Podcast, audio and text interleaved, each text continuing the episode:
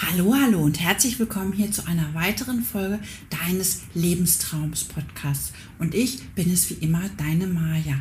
Heute geht es um das Thema Brustkrebs als zweite Chance sehen. Und ich wünsche dir nun recht viel Spaß bei der neuen Folge des Podcasts. Ja, heute geht es um das Thema Brustkrebs als zweite Chance sehen, was ja auch an sich ein ganz, ganz wichtiges Thema ist.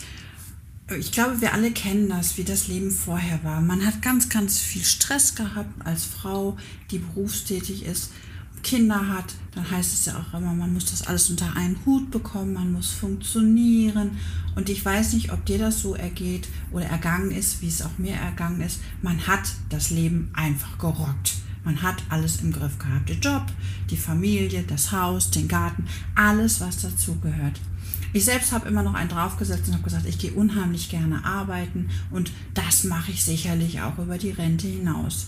Und dann kam irgendwann, ja, die Diagnose Brustkrebs. Und im ersten Moment bist, hast du natürlich wirklich eine absolute Schocklähmung, weil ganz häufig ist es ja so, dass man automatisch erstmal die Frage stellt, warum ich und wieso mir das, glaube ich, können wir alle von uns sagen. Und es ist ja einfach auch so, dann kommen ja die Behandlungen, gegebenenfalls hast du eine OP gehabt, dann die Chemo, dann die Bestrahlung.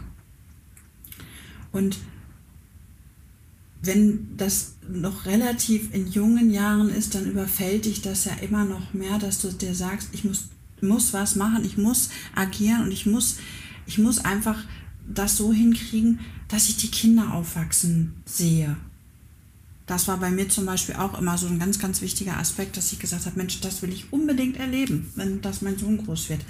Und ganz oft ist es ja einfach dann auch so, dass man in verzweifelten Aktionismus verfällt, manchmal aber auch in wirklich gezielten Aktionismus.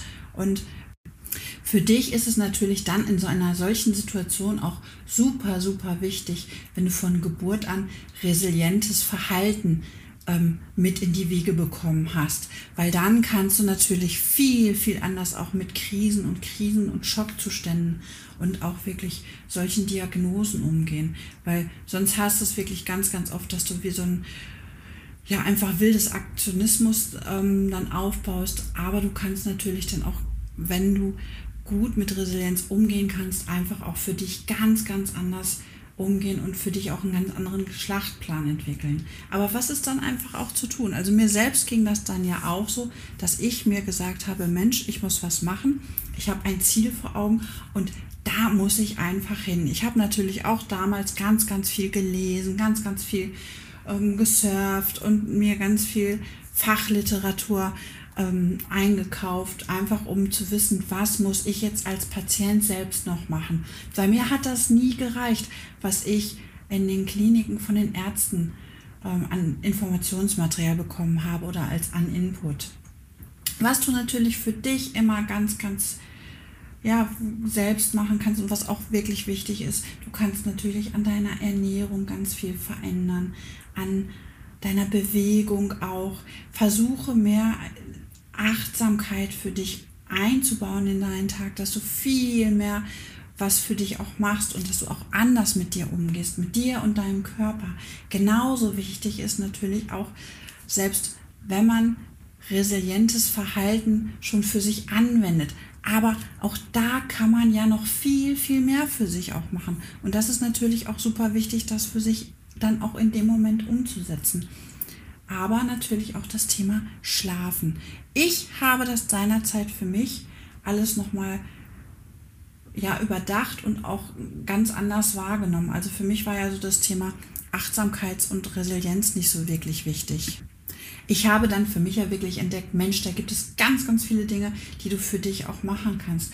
Mir sind natürlich, by the way, dann auch wirklich ganz kuriose Methoden über den Weg gelaufen. Also ähm, in Bezug auf Ernährung, in Bezug auf Bewegung, in Bezug auf nimm doch mal diese kleine grüne Pille oder diese rosa Tablette, egal was, ähm, habe ich für mich Abstand genommen, weil das war jetzt auch nicht mein Weg, den ich zusätzlich zu den schon ja, ärztlichen Therapien einfach auch machen wollte.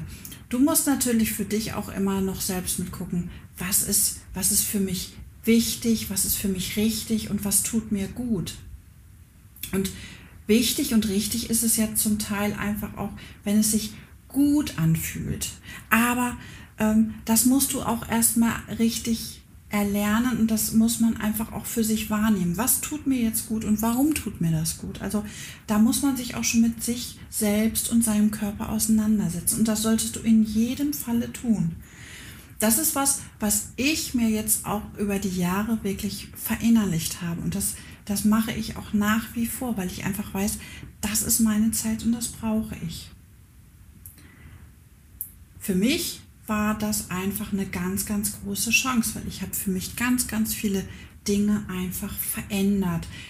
Für mich kam also auch mit meiner Krebserkrankung, dass ich viele Dinge bewusster wahrgenommen habe. Und ich denke, das wird dir sicherlich ähnlich ergehen. Man ist mit vielen Kleinigkeiten einfach zufriedener, glücklicher und du kannst natürlich auch diese kleinen Dinge viel, viel besser annehmen, weil das ist nicht immer selbstverständlich, was einem da begegnet. Und ich denke, da wirst du mir sicherlich zustimmen. Was für mich in der Zeit oder auch heute ganz oft noch ein Lernprozess ist, einfach mal Dinge zu verändern.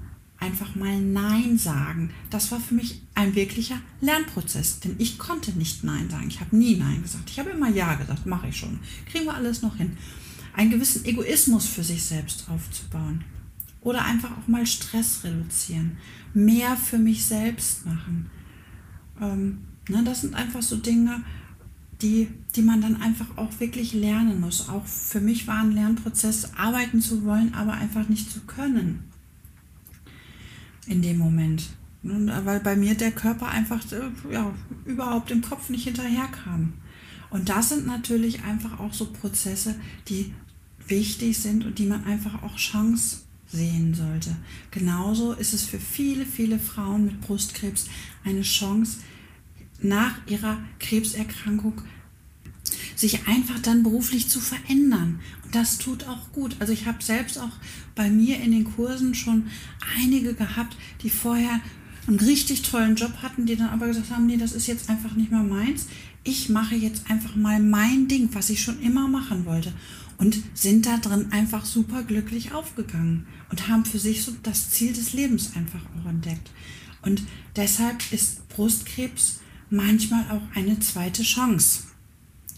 Zum einen, weil man sich selbst verändert, körperlich, aber auch von seinem Gedankengut her, ähm, aber auch in, in seiner eigenen Entwicklung, was man anders machen kann. Schau du doch einfach nochmal für dich genau hin, wo das für dich ein eine zweite Chance sein kann.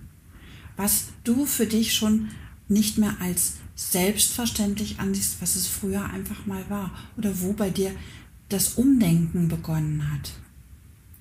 Ich würde mich sehr darüber freuen, wenn ich von dir einfach mal ein Feedback bekommen würde ähm, oder aber auch mal eine positive Bewertung bei iTunes.